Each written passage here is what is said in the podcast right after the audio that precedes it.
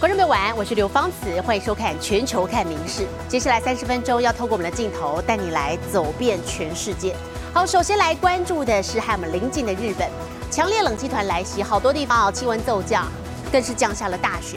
好像是鸟取、冰库这些山区陆续宣布初冠雪，还有北海道的皇家内顶啊，积雪已经飙破了六十公分了。东京也在昨天暌违三年发表了木窟一号，也就是所谓秋冬交替时期的第一阵强风，宣告冬天正式来临。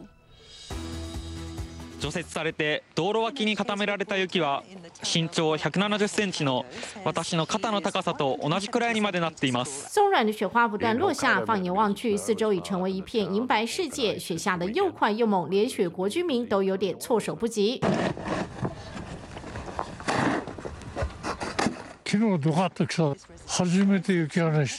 强烈冷气团来袭，日本各地陆续降下大雪。十三号北海道的皇家内町积雪甚至飙破六十公分。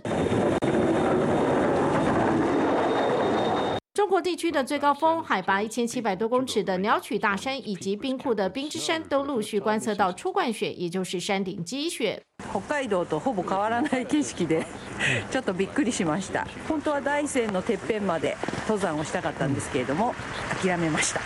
山形市の蔵王温泉です8時20分現在の気温は手元の温度計で3度2分辺りは雪が積もって温泉街一帯が真っ白になっています山形和新舄县等地的温泉区开心准备迎接泡汤人潮，长野县的滑雪场也终于在二十五号开放之前降下大雪，减轻人工造雪的负担。どんどん降っていただければと思いますね。寒さ続いてもらえる方があの作った雪も溶けづらいし、あのすごいありがたいですね。气温溜滑梯下滑，十三号东京也吹起入冬的第一阵强风，气象厅因此发表木窟一号，宣告冬季正式来临。关东地区最低温都降到八度以下。 いきなり変わったんで衣替えが今大変な状態ですね。出すの大変でした。結構奥底に沈んでたんで。めっちゃ寒いです。手がもうかじかんで寒すぎてもう上着だけじゃ足りなくて帰るの買いました。气象厅预测，像这样的寒冷天气还会持续好几天。日本西部至北部的日本海沿岸天气都不太稳定，除了降雪，还可能出现大雨和强风，提醒赴日民众要多加留意。每日新闻综合报道：意大利滨海城镇拉迪斯波利临近罗马。好，日前经传有一只狮子在路上逛大街。好，原来它是来自于一间马戏团脱逃了。不过还好，最后在五个多小时把狮子给抓回来，动物跟人都没有受伤。马戏团声称这是有外人刻意破坏了笼子，才让狮子跑出去。周末，意大利小镇街道，民众开窗享受夜色，却惊见一只成年狮子在住宅区中逛大街。And you can see the lion just walking the streets Saturday. Employee reportedly found a broken lock and saw three people running from the lion's cage. 狮子落跑事件发生在滨海城市拉迪斯波利，距离首都罗马仅约五十公里。当地时间下午五点左右，传出一间巡演的马戏团狮子不见了。没多久，附近居民捕捉到这这只万兽之王在水泥丛林走来走去的模样。镇长提醒居民别出门，直到晚间十点多，成功以注射镇定剂安全捕获，没有人受伤。而这只一夜成名的落跑狮，十二号精神看起来不错，在围栏内休息。马戏团负责人宣称防护措施到位，从未发生动物逃脱事件，正在调查事发原因。落跑师今年八岁，名叫金巴，跟日本动画《小狮王》的主角同名。饲养员说，金巴从小跟人类生活，非常乖巧。Animali fantastici, lo ha dimostrato Kimba.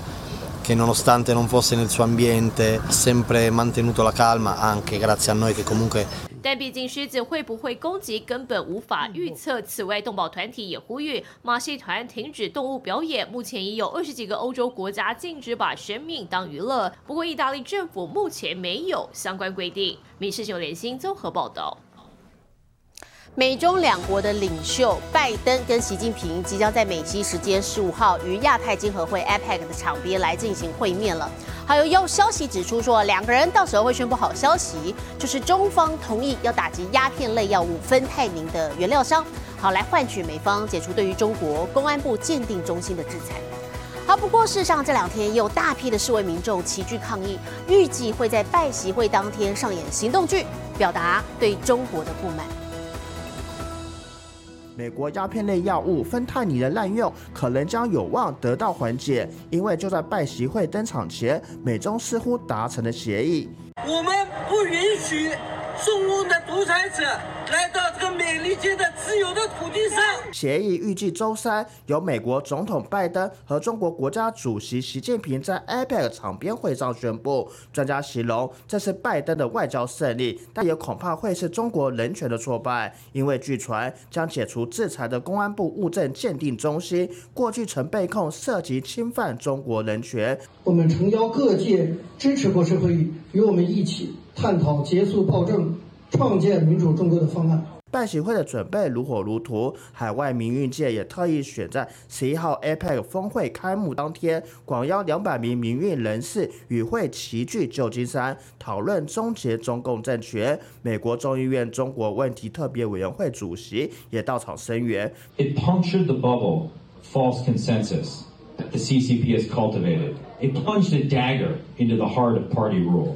民运团体还安排二十辆汽车游行，从 Apple 会场到中国城，再到金门大桥，表达反共诉求。六是学运的象征民主女神像更是十分吸睛。他们另外规划拜习会当天演出抗议活动剧，当做示威运动的重头戏。面对民运人士的可能闹场，中国同样有应对策略。外传习近平将下榻的旧金山瑞吉酒店，周日就将车棚用白布盖住，二楼也疑似贴上雾面玻璃，避免内部曝光。酒店外更有不明中国男子拦阻台湾媒体拍摄，甚至要求删除照片，不准进入酒店大厅，理由只是尴尬。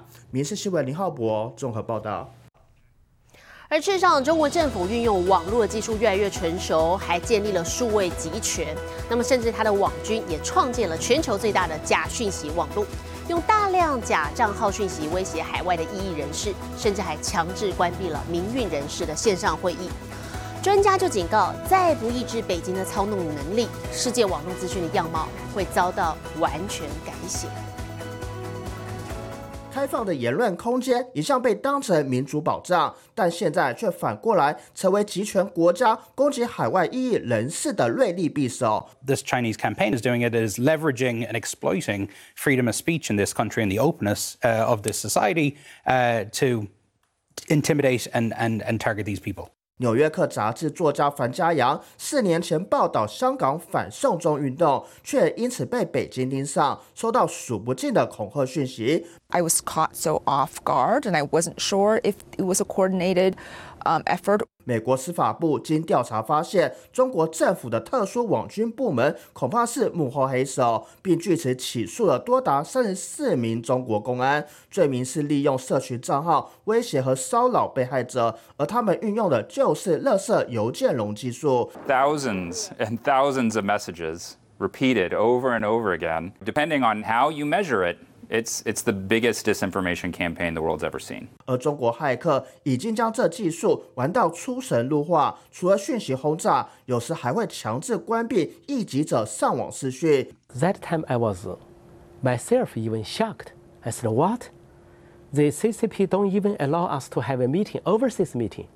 美国国务院官员鲁宾批评洗脑宣传天生就是共产党的 DNA。中国政府目的就是让所有人都只有一种意见，那就是党的意见。不过，面对华府和受害者的指控，北京一概否认。国驻美国大使馆就宣称，这些指控都是政治操作，无凭无据。民事新闻林浩博综合报道。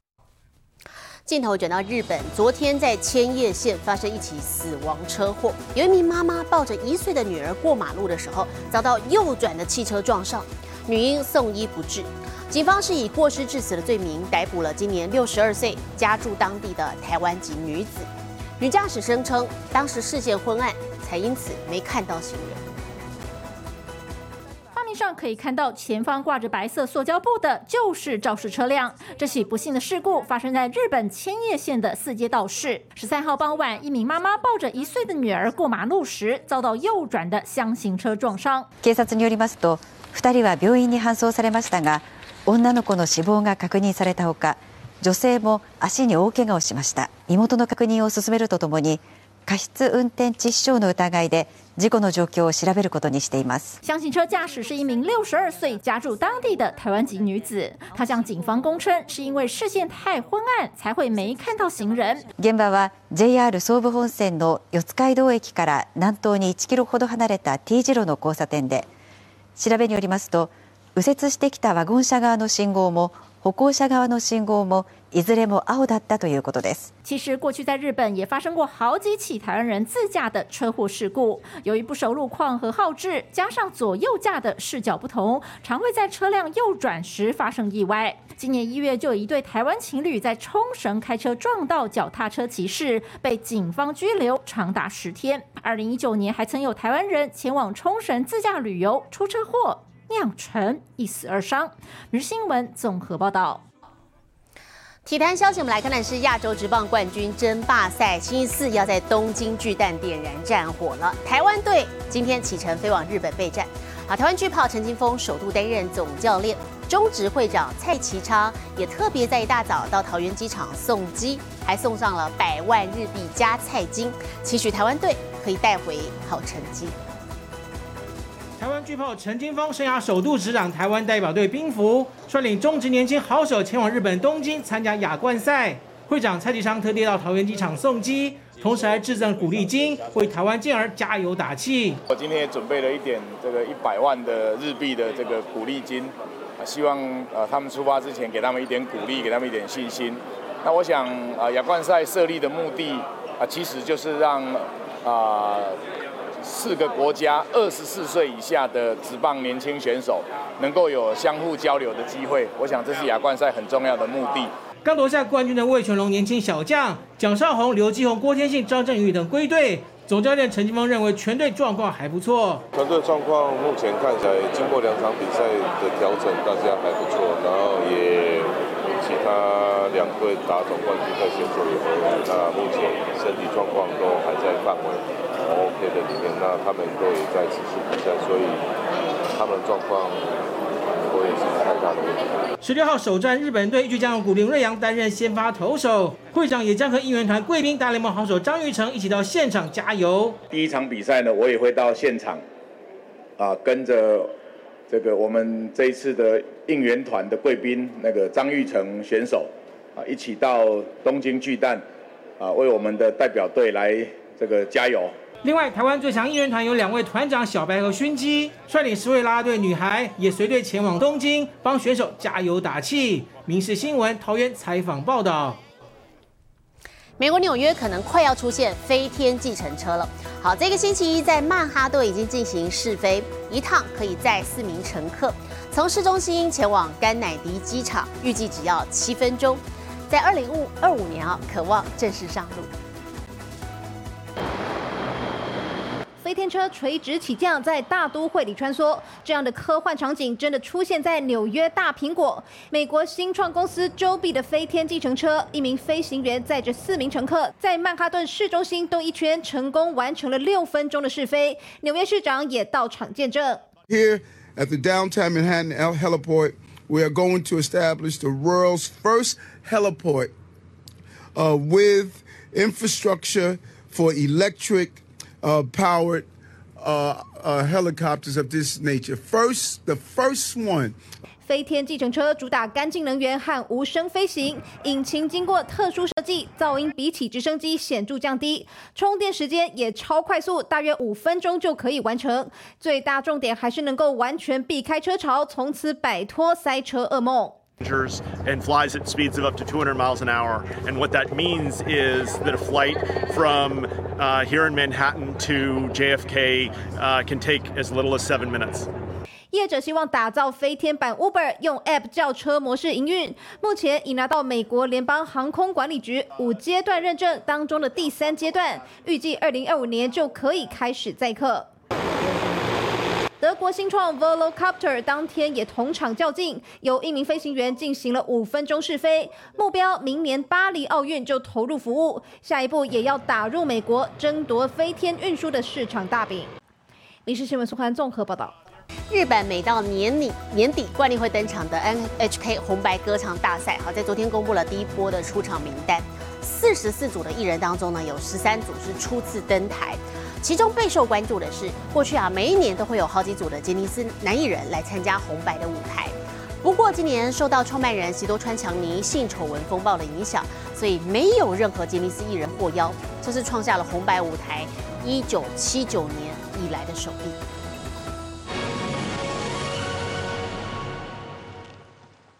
本 NHK 电视台十三号公布年底红白歌唱大赛的首波名单，现阶段共计四十四组出场艺人中，有十三组人马是首次登上红白舞台。新しい学校のリーダーズです。よろしくお願いします。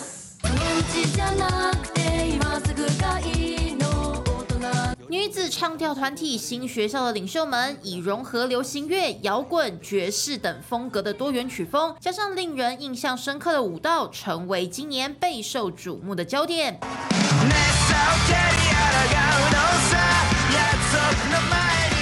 10フィートは映画「ザ・ファーストスラムダンクのエンディング主題歌で話題を集めました。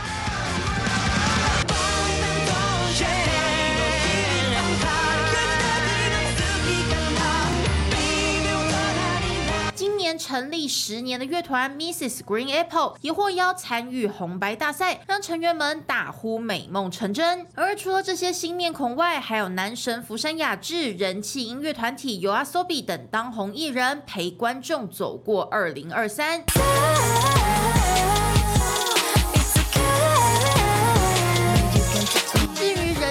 团 Twice 虽然并未获邀，但由三名至极成员组成的小队 Misamo 还是会登台线上劲歌热舞。而另一方面，爆出性丑闻风波的杰尼斯事务所，即使将公司改名并宣誓会全力补偿受害者，依旧被 NHK 拒于门外。这也是自1979年以来首次没有任何杰尼斯艺人参加红白。由于杰尼斯男团多年来一直是红白收视保证，NHK。今年选择与杰尼斯切割，是否会对收视造成影响，也成为外界关注焦点。民事新闻综合报道。特别是在 COVID-19 疫情之后，全球各国几乎都迈入了高通膨时代，好，包含了日本。那么，其中位在这个北海道的世兰工业大学，为了抗通膨，最近推出了百元定时。从今天开始，连续五天，学生都可以在学生餐厅里头享用餐点，每一份只要一百日元，约折合新台币二十一元。十三号早上十点，北海道的世兰工业大学就已经有大批学生到学生餐厅，拿着餐盘排队，等着吃午餐。不是因为餐厅有什么山珍海味，而是从当天开始，每份餐点只要一百日元，等于新台币只要二十一元。今日から5日間提供されるのはチキンおろしだれにご飯と味噌汁がついた定食で、期間中毎日100食が用意されます。高通膨时代下，对还没有全职工作的学生来说，更是一大压力。 世兰工业大学一群由家长组成的学生支援团体，就首度推出这项活动，也就是从十三号起，连续五天，学生都可以在学生餐厅中享用这一百日元定时。有够便宜，而且又好吃，难怪学生吃着大块酱烧鸡肉，吃得津津有味。まあ食品もそうですしなんかあと電気代とかそういうところは結構、うん、厳しいかなっていう感じです。まあ学生の食生活がまあ少しでも改善されて学生が元気になって、まあ、それでひいては大学の方もより一層活性化していけばいいなと考えています。这一百日元定时超级便宜又限量，当天十点开卖，不到十二点就卖完。校方表示。十二月和明年一月还会再变换菜单，继续造福众多学生。民事新闻林玉贤综合报道。美国有名男子在上个月进行了一项挑战，他把自己种的五百多公斤的大南瓜挖空，当成船滑行六十三公里，写下了惊世世界纪录。好，不过他全程跪着滑行，长达十一个小时。他下南瓜船的时候腿软，几乎站不起来。手上船桨左右滑动，男子坐在自己的独木舟上向前迈进。等等，这不是一般的独木舟，而是一颗南瓜。Did you cramp up? Did you go numb? What happened?